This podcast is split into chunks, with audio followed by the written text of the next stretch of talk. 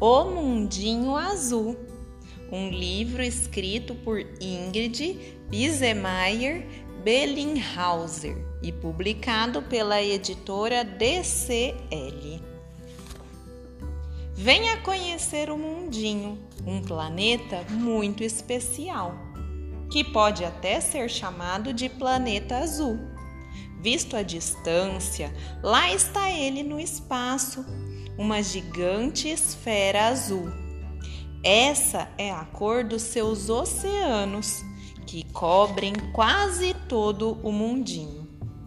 Com o calor do sol, a água dos oceanos, lagos e rios evapora e sobe no ar, onde o ar é muito frio e lá formam-se as nuvens.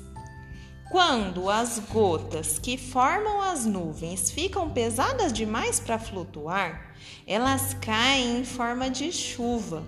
E esse é o ciclo da água no mundinho. No mundinho vivem homenzinhos que sabem da importância da água para a vida.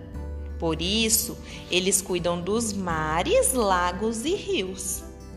Apesar de o mundinho ter tanta água, a maior parte dela é salgada, pois existem mais oceanos do que lagos e rios.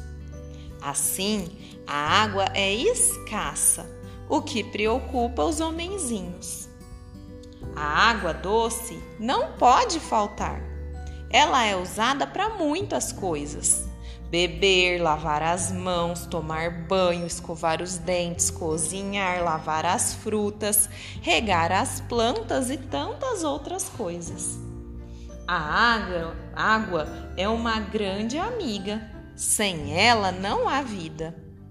Os homenzinhos precisam dela o tempo todo, desde quando acordam até a hora em que vão dormir. Os homenzinhos seguem duas regras importantes. Primeira regra: não desperdiçar água. Todos economizam em qualquer lugar, nas casas, nas escolas, no trabalho e nos parques. Segunda regra: não poluir o meio ambiente. Lixo é para ser jogado no lixo. Nas praias, o lixo de quem está de férias vai direto para o cesto. As crianças também colaboram.